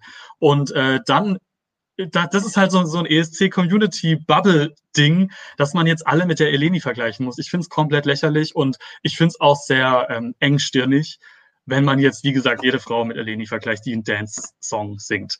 Das stört mich am allermeisten und ich hoffe, dass das demnächst wieder aufhört, weil der normale ESC-Zuschauer, der kann sich an Fuego, sind wir mal ehrlich, gar nicht mehr dran erinnern. 90 Prozent der ESC-Zuschauer haben im ESC sonst außer an diesem einen Tag nichts zu tun. Die werden nicht sagen, oh, das sieht aus wie Zypern 2018. Das, das ist nicht so. Und deswegen finde ich das äh, Argument einfach nur nervig. Also ich muss mich gerade echt äh, selbst beruhigen, dass ich hier nicht ausflippe. Das macht mich echt wahnsinnig wütend. Ähm, aber jetzt mal wieder zu dem Song an sich. Mega. Mega. Top. Also sorry, ich weiß, viele werden mich dafür wahrscheinlich hassen, aber für mich steht der Song über Italien. Ähm, es ist halt, ich finde es auch schwer, ich finde es, sorry Peter, ich finde es einfach schwer miteinander zu vergleichen. Also äh, ein, ein Reggaeton, Dance, Pop-Song mit einer emotionalen italienischen Ballade zu vergleichen, ist einfach schwierig. Ähm, aber es spricht einfach mehr meinen Musikgeschmack äh, an. Deswegen ist Spanien bei mir über Italien. Und für mich ist es auch mit Abstand, also das beste spanische Lied seitdem ich Fan bin. Ich kann mich nicht dran erinnern, dass mir jemals ein spanischer Song mehr gefallen hat. Und ist, ist meine Meinung. Ist einfach nur meine Meinung. Ähm, und ich bin aber auch auf jeden Fall froh, dass die internationalen Fans das ähnlich sehen wie ich. Und ich hoffe, dass die spanischen Fans das auch mitbekommen und äh, dass Slow-Mo auch gut ankommt beim ESC. Wirklich, also da bete ich jetzt schon, damit ähm, diese ganzen Mobber, nenne ich es jetzt mal, äh, wirklich eines Besseren belehrt werden und sich einfach nur schämen, so mit Chanel gesprochen zu haben. Äh, ich finde es wirklich ganz schlimm, was da abgeht. Und ähm, ja, ich finde es super, dass sie gewonnen hat. Seit dem Auftritt, also schon davor fand ich den Song mega, weil es halt mein Musikgeschmack ist. Aber mit dem Auftritt, es sieht international aus, es ist professionell. Ich finde, sie singt gut. Ich finde, der Song ist top produziert. Es gibt für mich nichts auszusetzen. Und ich glaube, ehrlich gesagt, auch, dass das meine Nummer eins bleibt bis zum Schluss. Also ist immer schwer, solche Prognosen, aber ich könnte es mir gut vorstellen. Ähm, und ich muss noch ganz kurz sagen, Terra, ich fand den Song auch cool, aber es ist so speziell, dass ich ehrlich gesagt nicht glaube, dass das in Europa gut ankommen wäre. Weil das ist, ähm, auch wenn 70 Prozent vom Televote, habe ich vorhin in den Kommentaren gelesen, klar, das ist schon heftig, aber auch da gibt es da Gerüchte, dass, das, dass da irgendwie Anrufe gekauft wurden oder so. Jedenfalls, ich glaube nicht, dass das in Europa so gut angekommen wäre wie Slow-Mo, weil Slow-Mo einfach massentauglicher ist. Ja, also ich bin mit Spanien mega zufrieden und ich freue mich einfach, dass die Vorentscheidung nächstes Jahr fort, äh, fortgesetzt wird. Ja. Ich muss leider gehen, aber äh, den Rick müssen wir unbedingt behalten. Dich. Denken wir nochmal drüber nach. Okay. ich man muss ja immer auch dran denken, dass hinterher die Leute das ähm, teilweise noch als Podcast hören. Da darf man, muss man mit der Ironie manchmal ein bisschen ähm, vorsichtig sein oder das irgendwie deutlich machen, dass man das stimmt, das gerade äh, ironisch war. Ja. Max, schön dir bei. Oh. Okay, das ging schnell. Kurz und schnell los. ähm, Peter, willst du anknüpfen? Ja, jetzt ist Max nicht mehr da, aber äh, er sagt hier, der beste spanische Song seit 2012. Äh, und dem kann ich mich nur anschließen, nur dass 2012 echt eine andere Schießklasse war als jetzt Chanel. Äh, und anders als Nick kann ich mich sehr gut daran erinnern, dass es deutlich bessere spanische äh, Songs gab. Ähm, aber ich äh, äh, höre die auch, glaube ich, schon länger, Rick. Also für mich eins der Überstücke überhaupt der ESC-Geschichte ist Eris 2. Und äh, das halte ich für unschlagbar. Ich habe auch alle Sympathien für Chanel und ich kann äh, gerade deinem äh, Beyoncé Jennifer Lopez Part eine Menge abgewinnen, äh, was du da gesagt hast. Also diese, die, diese bilateralen Analogien, die finde ich auch eher anstrengend. Ne? Aber äh, es ist jetzt auch nicht so, dass er hier jetzt die Popmusik neu erschaffen wurde. Also ich mag den Song auch äh, sehr. Der wird auch super kommen im Euroclub und ich habe auch alle Sympathien für Spanien. Ich finde die spanischen Fans auch irgendwie cool. Na klar sind die crazy, aber sind wir doch alle irgendwie. Und ähm, äh, wie gesagt, ich habe das ja schon letztes Mal erzählt, wie die Reaktionen äh, in der Pressekonferenz von Pastora Soler waren, als die spanischen Fans äh, außer sich waren, weil äh, Olli sie eingangs zu seiner Frage, ist ja sehr beliebt bei Pressekonferenzen, ein bisschen gelobt hat. Da haben die erstmal vier, Minu äh, vier Minuten lang nonstop applaudiert. Also ich habe eine große Sympathie für die äh, ESC-Euphorie äh, der spanischen Fans. Aber äh, wie eingangs gesagt, also es ist jetzt auch nicht so, dass der Song äh, gesetzt ist, wirklich äh, weiter vorne als wie hat es äh, Max gesagt, 15 bis 17 zu landen? Berenike.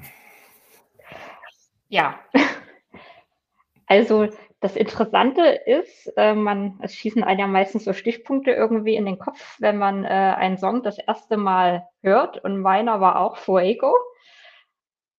Uh, das fand ich jetzt sehr interessant, uh, weil das ja jetzt uh, sehr kritisiert wurde. Ich glaube, man muss aber unterscheiden. Ist es jetzt, dass ein, ein Song an irgendwas erinnert oder dass man das so abwertend sagt, wie, oh, das gab es schon, das darf es jetzt nicht nochmal geben. Das ist natürlich Quatsch, weil natürlich ist, ist ja begrenzt, was es gibt und natürlich wird es immer wieder Songs geben, die an andere erinnern.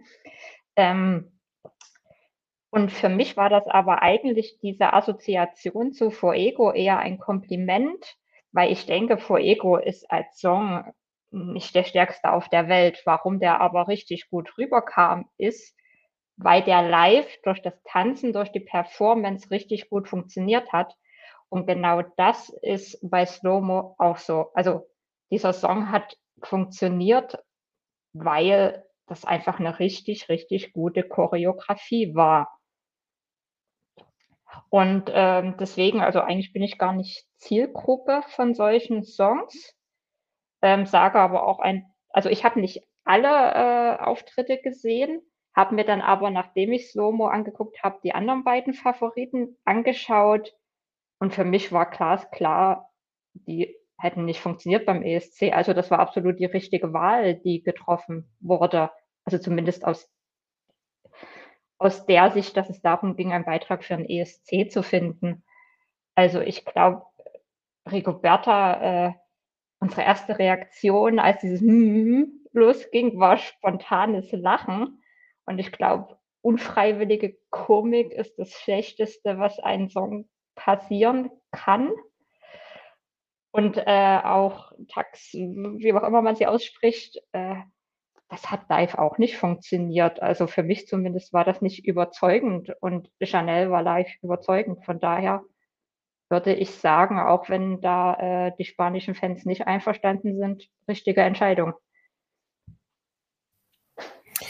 Ähm, ich kann eigentlich fast nur alles unterschreiben, was ähm, letztendlich ihr alle, aber jetzt vor allem auch nochmal gerade Berenike gesagt habt, weil das auch ähm, ganz gut zusammenpasst mit den Stichworten, ähm, die ich mir äh, aufgeschrieben habe. Ich finde nämlich bei diesem äh, Fuego-Vergleich, ich finde schon, dass da, äh, ich sehe es genauso, also man sollte das nicht so verwenden, äh, despektierlich, in dem Sinne, ach, nur wieder Fuego. Aber ich finde, beide Songs haben auch gemeinsam, dass sie zeigen, ähm, wie wichtig einfach auch ist, den Song gut auf die Bühne zu bringen. Und das haben wir ja in den letzten Jahren häufig gesehen, dass Songs, die entweder schlecht gewettet waren, nach vorne gekommen sind. Also ich fange, äh, ne, neben Fuego hätte man, könnte man auch zum Beispiel sagen, äh, Common Linnets, Come After the Storm.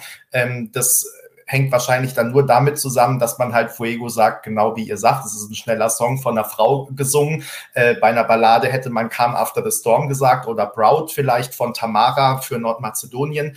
Ähm, also ich finde, das, weil also Slow-Mo war ja im Vorfeld jetzt nicht sonderlich beachtet oder hoch ähm, gewettet. Natürlich hatte der bestimmt auch schon seine Fans, aber im Vorfeld haben wenige damit gerechnet, dass der gewinnt. Und ich muss sagen, bei mir ist der auch so eher vorbeigezogen, als ich mir die spanischen Songs angehört habe. Aber ich kann total verstehen, warum der jetzt gewonnen hat. Ähm, einfach weil das Gesamtpaket top war. Und da sieht man halt, was da an Arbeit, wahrscheinlich auch an Geld und so, ne, mit Choreograf etc., was da alles drinsteckt. Und ähm, es ist einfach aus diesem Song das Top, Top, Top-Niveau rausgeholt. Alles, was da drin steckt, genau für die Bühne ähm, inszeniert. Und ähm, ich finde, das ist auch immer so was, ähm, was wir ja ich will jetzt nicht schon wieder da auf Deutschland zurückkommen, mach's jetzt aber trotzdem kurz, weil das ist ja das, was wir oft auch gesagt haben. Also man muss eigentlich fast mit keinem Song letzter im Finale werden. Ja, es ist in der Regel immer so, dass man zumindest noch ein bisschen was rausholen kann bei den Big Five hat es ganz oft daran gelegen und ich denke da auch an James Newman im letzten Jahr. Ich denke da an Mickey und ja auch natürlich an, an Sister zum Beispiel, vielleicht auch an I Don't Feel Hate letztes Jahr. Ähm, es hat ganz oft daran gelegen, dass auch die Bühnenshows einfach nicht konkurrenzfähig waren. Und dann landest du beim ESC hinten. Und ich, also es ist einfach eine Kombination. Das kann jetzt wieder nicht allen gefallen, ne, die dann irgendwie sagen, es ist ein Komponistenwettbewerb, es ist ein Songwettbewerb, ja, aber es ist eine Fernsehshow und es muss eben das Gesamtpaket stimmen, so wie du gerade gesagt hast, Berenike. Und da sehe ich das genauso. Janelle und ihr Team haben einfach diesen Song perfekt auf die Bühne gebracht und deswegen finde ich, war das auch ein würdiger äh, Gewinner. Tatsächlich würde ich echt gerne mal wissen, wie Terra oder auch ein Mama, ähm, wie die abgeschnitten hätten beim ESC, weil ich da auch eher skeptisch bin. Ähm, ich habe jetzt gerade in den äh, Kommentaren auch schon gesehen, dass genug andere anderer Meinung sind. Äh, Gerade bei ähm, Rigoberta war es bei mir zum Beispiel auch so, dass der Song echt gebraucht hat bei mir. Also ich habe den auch zum ersten Mal gehört, dachte, was ist denn das? Ähm, dann habe ich mich so ein bisschen dran gewöhnt, audiomäßig. Dann habe ich die Show gesehen, habe wieder gedacht, was ist denn das? Ähm, aber auch dann beim zweiten Mal im Finale habe ich gedacht, ach, hat ja doch irgendwie was. Ähm, ich bin auch skeptisch, was beim ESC damit passiert wäre, ob sich das alles, also die Message, die ja da dahinter steckt, auch hinter diesem Song, ob die sich wirklich allen erschlossen hätte. Ne? Also hätte, wenn wir jetzt hier irgendwie beim äh, Südamerika Song Contest, äh, wo wahrscheinlich, also wo die allermeisten auch die Sprache verstanden hätten und den Text verstanden hätten, ähm, hätte es wahrscheinlich besser funktioniert. Aber in Europa, wo halt doch ähm, die spanischsprachige Community jetzt nicht so groß ist, habe ich da auch so ein bisschen meine Zweifel, ob das auf Anhieb funktioniert hätte. Und ähm, deswegen ähm, glaube ich wirklich, dass das beste Gesamtpaket gewonnen hat. Über die Chancen beim ESC, äh, finde ich, ist es ganz schwierig, was zu sagen. Ich glaube, Chanel wird mit dem Song nicht letzte werden, aber die Range zwischen diesen sehr tanzbaren Songs mit guter Choreo war ja in den letzten Jahren auch sehr weit, ne, um wieder zu dem Vergleich zu kommen. Also von Platz zwei für Fuego äh, bis auch relativ weit hinteres Mittelfeld ist, glaube ich, alles drin und hängt dann natürlich auch von der Konkurrenz ab, hängt auch davon ab, wie viele ähnliche Songs es im Wettbewerb geben wird. Ähm, deswegen, das finde ich noch ganz schwer einzuschätzen, aber ich glaube schon, dass das beste Gesamtpaket da gewonnen hat, auch wenn mir persönlich der Song an sich äh, jetzt nicht so super zusagt. Also ich finde den okay, aber ich glaube, nur vom Song hätte Chanel, wenn es jetzt ein Online-Voting wie bei ähm, in Nordmazedonien gegeben hätte, hätte Janelle, glaube ich, da nicht gewonnen. Ja, da sind wir uns wahrscheinlich auch einig. Aber ähm, wie gesagt, es kommt halt einfach beim ESC auch auf das Gesamtpaket an. Und deswegen äh, finde ich, hat ähm, Slow-Mo auf jeden Fall zu Recht gewonnen. Und ich bin sehr gespannt, wohin es da beim ESC geht. Ich glaube aber, äh, der letzte Platz oder auch irgendwie der vorletzte äh, wird es nicht, wenn die es da so auf die Bühne bringen. Und das ist doch dann schon mal ein ganz guter Start für das Benidorm-Fest. So, last but not least, ähm, ein Song fehlt noch, nämlich Moldau. Äh, am letzten Samstag auch ausgewählt, Samstag vor einer Woche, äh, 18 Uhr. Den ganzen Tag über gab es Castings. Moldau hat kurzerhand wegen Corona die Vorentscheidung äh, gestrichen und einfach nur seine Auditions durchgeführt. Und dann ist die Wahl gefallen auf Zop Zup ähm, featuring Frati Atwa Atwahov. ähm, und äh, ja, wir kennen die Band ja schon, weil sie schon äh, zweimal am ESC teilgenommen hat, in jedem Jahrzehnt einmal. Jetzt wollen sie es auch in den 20er Jahren wissen. Ähm, und ich bin sehr gespannt, wie ihr den Song findet. Und starte mal mit Berenike diesmal. Ich finde ihn klasse.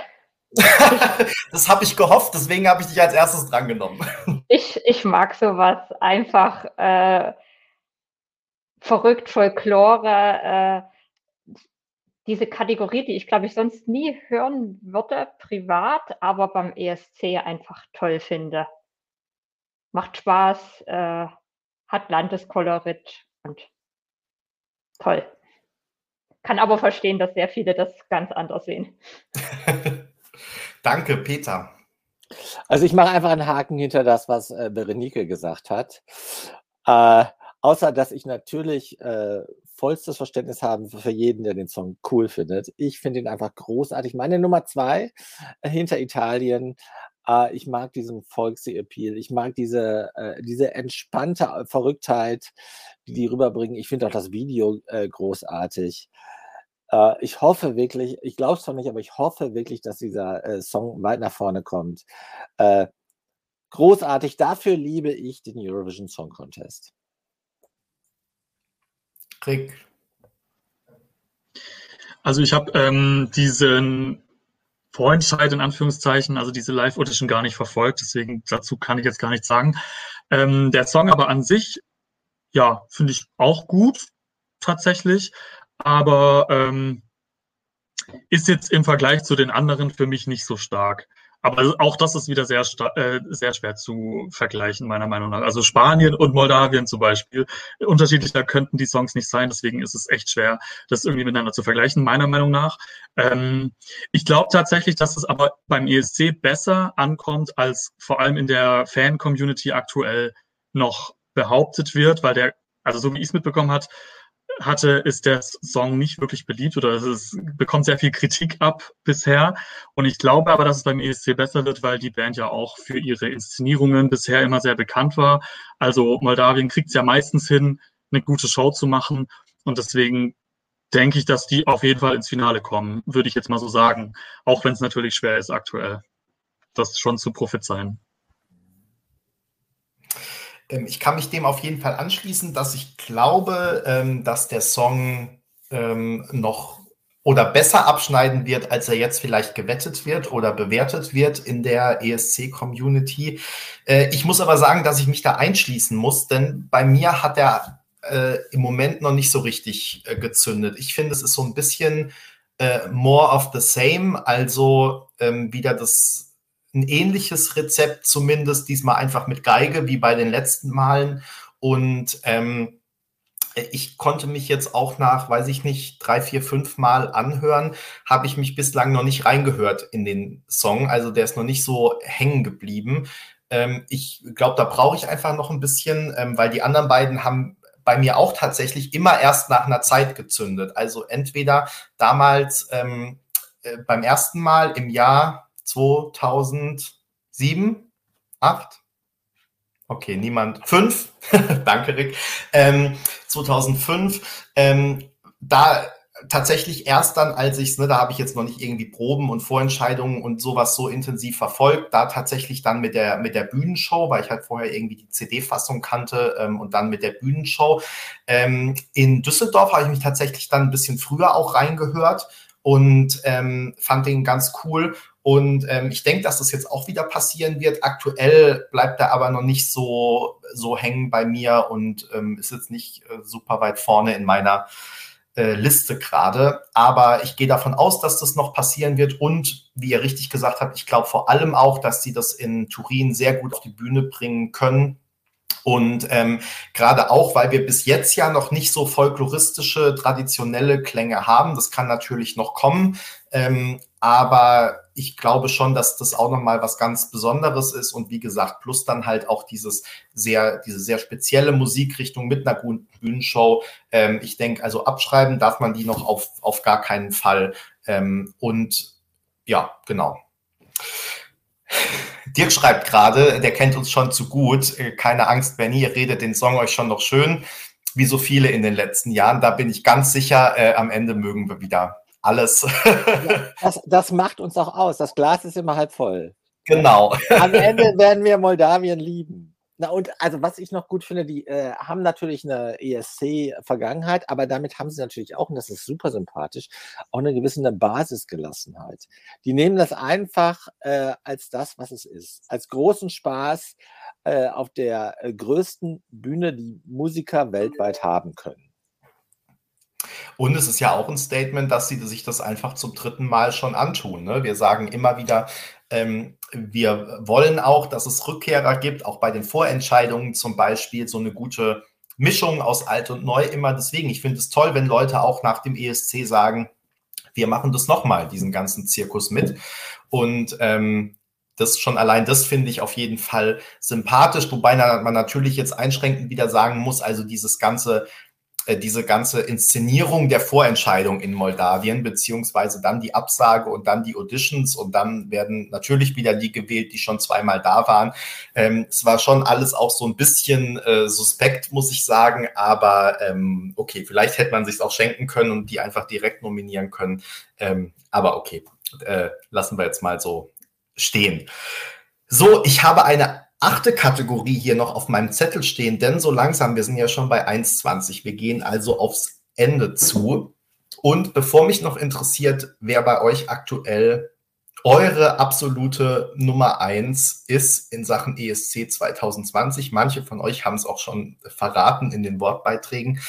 Ähm, würde ich gerne mal noch wissen, ob wir noch Themen haben, die wir jetzt unbedingt ansprechen müssen und die wir nicht äh, in den nächsten Sendungen ansprechen äh, können. Also ich denke zum Beispiel äh, über die Vorentscheidungen, die noch länger dauern, werden wir ja ausführlichst äh, noch sprechen. Wir haben eine ganz spezielle Extrasendung über Deutschland, wozu Peter aber, glaube ich, gleich trotzdem noch kurz was sagen möchte.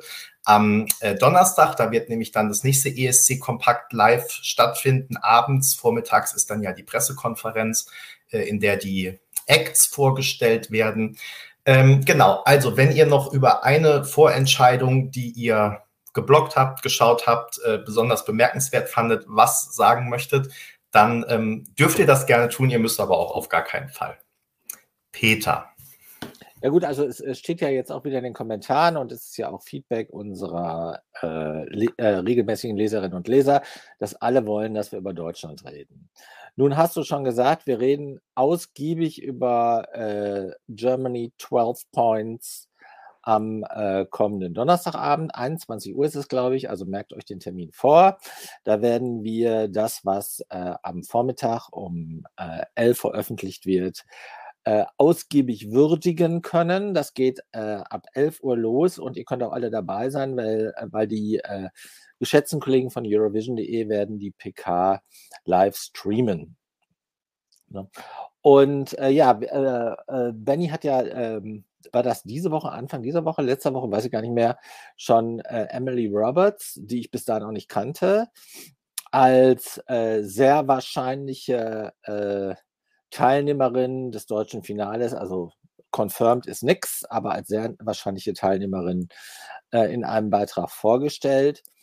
Und ja, äh, äh, was soll man sagen? Es bleibt spannend. Ich, mach, ich meine, es macht jetzt auch keinen Sinn, diesem sehr fundierten ähm, äh, Beitrag, in dem Benny nochmal darüber nachgedacht hat, wer könnte denn noch mit Emily äh, zusammen in dem äh, Team der sechs sein, die die deutschen Radios dann rauf und runter spielen werden. Äh, mir ist nur äh, nochmal wieder, ich habe ja schon zweimal Praise the Community, zweimal gesagt, wie cool das ist, dass wir so in äh, enger Interaktion sind mit den Leserinnen und Lesern, mit den mit denen, die uns auf dem Blog begleiten tagtäglich. Und da gibt es halt diverse von euch, die uns darauf hingewiesen haben, äh, das ein Eck, den ich auch nicht kannte, der heißt Malik Harris, dass der an einem Tag alle neun Popwellen der ARD, die äh, das, äh, den deutschen Vorentscheid in diesem Jahr intensiv begleiten, geliked hat und dann einen Tag später alle wieder disliked hat oder äh, ihnen nicht mehr gefolgt ist. Das finde ich schon sehr auffällig. Und da kann ich mir ehrlich gesagt, helft mir, wenn es anders ist, aber da kann ich mir äh, keinen Grund vorstellen, dass er mindestens in Berlin dabei war. Äh, ich gehe aber davon aus, dass wir den Namen am Donnerstag hören. Da ich ihn aber vorher noch nie gehört habe, weiß ich nicht, wie äh, breaking äh, diese News ist. Ähm, ich bin natürlich leidenschaftlich daran interessiert, wie ist das eigentlich mit den Namen, die sich aktiv beworben haben? Sind die dabei am Donnerstag oder dann doch nicht? Na, und damit meine ich jetzt nicht allein äh, Eskimo Kolber, sondern auch viele andere, die, denen wir auch auf dem Blog Raum gegeben haben und die euch, bei euch auch polarisiert haben, zum Teil auch viel Applaus bekommen haben. Also ich freue mich wahnsinnig auf den Donnerstagmorgen und äh, äh, habe mir extra einen Tag Urlaub genommen, um das auch äh, ganz entspannt äh, äh, ansehen zu können. Ich, mache ich das, Benny? Ich mache den Live-Blog, ne? Ich werde das also auch live bloggen. Also insofern herzliche Einladung, wer immer die Zeit hat, am äh, Donnerstag schon um 11 bei unserem Live-Blog dabei zu sein und dann abends bei äh, unserem Live-Chat auf YouTube. Ja, ich habe mir auch Urlaub genommen, äh, denn wenn einer den Live-Blog macht, muss jemand anderes ja dann äh, irgendwie einen extra Artikel machen, in dem dann die Künstler verkündet werden, die Songs verkündet werden, äh, Songtexte veröffentlicht werden, Abstimmungen gemacht werden und so weiter und so fort. Ja, also, Benny, Benny, du stellst doch auch die Fragen unserer Leser, ne? Wir haben ja eine Ach so, Reihe das sowieso Fragen. natürlich auch. Ja, genau. Also die, wir haben tatsächlich die genaue Aufgabenverteilung noch nicht gemacht. Ich glaube, Flo habe ich auch zur Pressekonferenz angemeldet.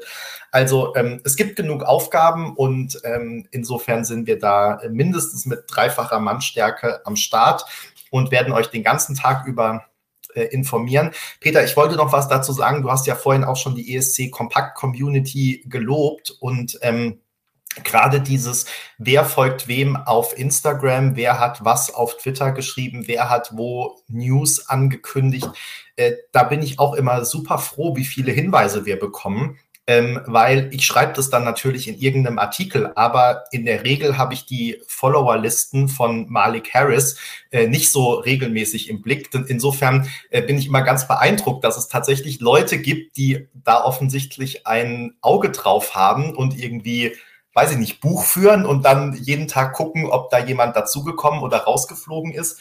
Äh, das finde ich wirklich sehr beeindruckend und ähm, ja, freue mich jedes Mal, wenn wir solche Hinweise in den Kommentaren oder über Nachrichten oder wie auch immer äh, bekommen. Deswegen äh, herzlichen Dank an dieser Stelle. Also ich bin gespannt und freue mich sehr auf äh, Donnerstag, bin gespannt, ähm, wer da für Deutschland im Rennen ist und äh, ja, wir freuen uns, wenn ihr alle äh, hier dabei seid, dann auch abends wieder um 21 Uhr. Berenike, Rick, gibt es noch irgendein Thema, das wir heute unbedingt ansprechen müssen? Von Berenike nicht. Ähm, du hattest ja gerade noch ähm, einen Kommentar angepinnt äh, bezüglich Schweden. Mhm. Vielleicht sollten wir darüber noch ganz kurz sprechen, weil das natürlich, denke ich mal, immer noch die beliebteste Vorentscheidung wahrscheinlich ist. Ähm, ja, also ich, ich, kann nur sagen, ich fand es auch super seltsam, dass diese App-Funktion gestern ausgefallen ist. Alle, die es verfolgt haben, haben es wahrscheinlich mitbekommen. Ähm, mittlerweile kann man ja nicht nur anrufen, also das schwedische Volk kann nicht nur anrufen, sondern eben auch per App mitbestimmen. Und dann werden diese Zahlen auch nach Alterskategorien irgendwie unterschieden, was ja eigentlich sehr gut ist, was ich übrigens auch cool finden würde, wenn sich andere Länder da eine Scheibe von abschneiden würden, gerade um nur eine Altersgruppe, die abstimmt, irgendwie so ein bisschen zu vermeiden und das ein bisschen besser verteilen zu können. Ja, jedenfalls hat es gestern nicht geklappt in Schweden. Und ähm, also meine persönliche Meinung ist, dass sich dadurch auch das Ergebnis wahrscheinlich ein bisschen verzerrt hat. Ähm, ich fand den Omar nämlich sehr gut, hat wahrscheinlich, ja, okay, Peter stimmt mir schon mal zu. Ähm, ja, also ich könnte mir vorstellen, dass durch die App und äh, auch durch die jüngere Altersgruppe, die dadurch halt nicht äh, diese, dieses Stimmvolumen sozusagen hatte, dass dadurch vielleicht er einen kleinen Nachteil hatte. Also mich, mich hat es total geschockt, dass er nicht mal in die Second Chance Runde gekommen ist. Ähm, ansonsten fand ich das Ergebnis aber ganz gut und ich fand es total toll, beim Melodiefestivalen wieder Publikum zu sehen. Ich weiß nicht, wie es euch geht, aber das war für mich fast schon ein Gänsehautmoment, muss ich sagen. Aber das war in Sanremo auch ganz toll. Also auch wie das Publikum äh, euphorisch mitgegangen ist, aufgesprungen ist, mitgetanzt hat. Das war auch noch so ein Mörder-Pluspunkt äh, in Sanremo, wie auch das Live-Orchester, by the way, Berenike. Ja, also Mello, ich habe es ähm, heute Morgen dann erst äh, nachgeguckt zum, zum Frühstück sozusagen. Ähm, ich habe mir auch überlegt, was diese, was dieser App-Ausfall zu bedeuten hat am Ende. Ähm, ich habe jetzt nicht irgendwie in den schwedischen Medien nachgeschaut, was da aktuell so spekuliert wird, weil man könnte sich ja beides vorstellen. Also man kann, könnte sich vorstellen, dass die, die sonst über die App abstimmen, gar nicht abstimmen. Man könnte sich aber auch vorstellen, dass das, was sonst verhindert werden soll, nämlich dass es gerade auch aus der jungen Zielgruppe so ein Powervoting äh, gibt, weil halt jung, jüngere Leute eher abstimmen zum Beispiel, dass ähm, dass das dann eher, dass das dann nicht rausgerechnet werden kann, ne? sondern dass wenn die irgendwie fünf SMS schicken oder fünfmal anrufen, dann rufen die halt fünfmal an und ansonsten wird das ja dann wieder zwischen den Altersgruppen gemittelt und deswegen fand ich das schon ganz interessant, dass vermeintlich auch jüngere Acts jetzt rausgeflogen sind. Ähm, also da bin ich nochmal gespannt, was das jetzt im Nachgang alles so nach sich zieht, wobei ich auch ehrlich zugeben muss, also bei Omar ist es vielleicht ähm, jetzt noch fraglich, aber äh, Shirley und äh, vor allem auch Malu, die ich eigentlich echt liebe und ähm, über ihre Mellow-Beiträge hinaus wirklich gerne höre. Also sie hat so eine EP, glaube ich, vor zwei Jahren ähm, rausgebracht, die ich auch super gern höre. Und ähm, aber Bananas war wirklich überhaupt nichts. Also deswegen finde ich, äh, zwei sind auf jeden Fall sehr gerechtfertigt raus. Bei Omar kann man jetzt vielleicht diskutieren. Ähm, ob das jetzt was wirklich damit zu tun hat oder nicht, ähm, wird sich vielleicht im Nachhinein aufklären. Ich bin mal gespannt, was da noch alles so kommt. Bin trotzdem überrascht, weil man das von Schweden natürlich nicht äh, gewohnt ist. Und ich fand generell, dass die Show schon noch so ein bisschen äh, geruckelt hat teilweise. Ne? Also Oscar war dann an der ein oder anderen Stelle äh, auch ein bisschen überfordert und wusste jetzt nicht, wie er diese Pause, die da so entstanden ist, ähm, überbrücken soll oder abmoderieren soll. Äh, und ich fand auch mit dem Publikum, ich weiß nicht, ob das dann jetzt wirklich daran lag, dass es so wenige Leute waren, aber teilweise fand ich, was, also war die Stimmung doch schon noch ein bisschen gedämpft. Die ist dann immer sozusagen, wenn der Künstlername wieder gesagt wurde, ist die hoch. Aber ansonsten, ich habe mal drauf geachtet, auch bei den Einspielern, die haben ja die, dieses in diesem Jahr nicht mit Musik hinterlegt, nicht mit gar nichts hinterlegt. Und also ich fand es war fast so ein bisschen gespenstisch doch noch. Also ja, ich also fand es noch nicht so ganz rund und bin mal gespannt, wie das jetzt sich so die nächsten ähm, Wochen noch äh, entwickelt. Ansonsten, ich glaube, den Siegerbeitrag äh, im Mello haben wir bis jetzt noch nicht gehört. Aber äh, auf der anderen Seite, das denke ich auch irgendwie zumindest die letzten zwei, drei Jahre immer bis zum vierten Halbfinale und irgendeiner gewinnt dann halt doch. Ähm, insofern muss das auch nichts heißen. Vielleicht fährt also auch Robin Bengtson nochmal zum ESC. Mal gucken. Gut, äh, es gibt anscheinend keine Anmerkungen dazu mehr. Dann ähm, vielen Dank euch dreien und auch Max natürlich noch, dass ihr dabei wart. Vielen Dank euch allen, die ihr zugeschaut habt, für äh, all die Kommentare und fürs Zuschauen. Wenn ihr den YouTube-Kanal noch nicht abonniert habt, könnt ihr das gerne tun. Wir freuen uns. Ansonsten gibt's diese Folge. Wenn ihr den Anfang verpasst habt, müsst ihr den nicht unbedingt noch nachgucken, sondern könnt ihn auch ganz entspannt als äh, Podcast hören im Nachgang über die gängigen Plattformen. Und ansonsten, wir haben es schon oft genug gesagt, wir sind dann am Donnerstag um 21 Uhr wieder da und werden alles nachbesprechen, was an diesem Tag passiert ist in Sachen Germany 12 Points. Ähm, und vielleicht, äh, Peter hat dazu gestern einen Artikel gemacht, wissen wir dann auch schon, wer Österreich beim ESC vertreten wird. Dann ist es uns bestimmt auch ein paar Minütchen dieser Sendung am Donnerstag wert. Vielleicht erfahren wir es aber auch erst am Freitag. Da gibt es noch keinen genauen Tag. Aber in dieser Woche soll es soweit sein, dass wir auch Nachrichten aus Österreich bekommen. In diesem Sinne euch allen noch einen schönen Sonntagabend und bis Donnerstag, 21 Uhr dann. Bis dahin, macht's gut.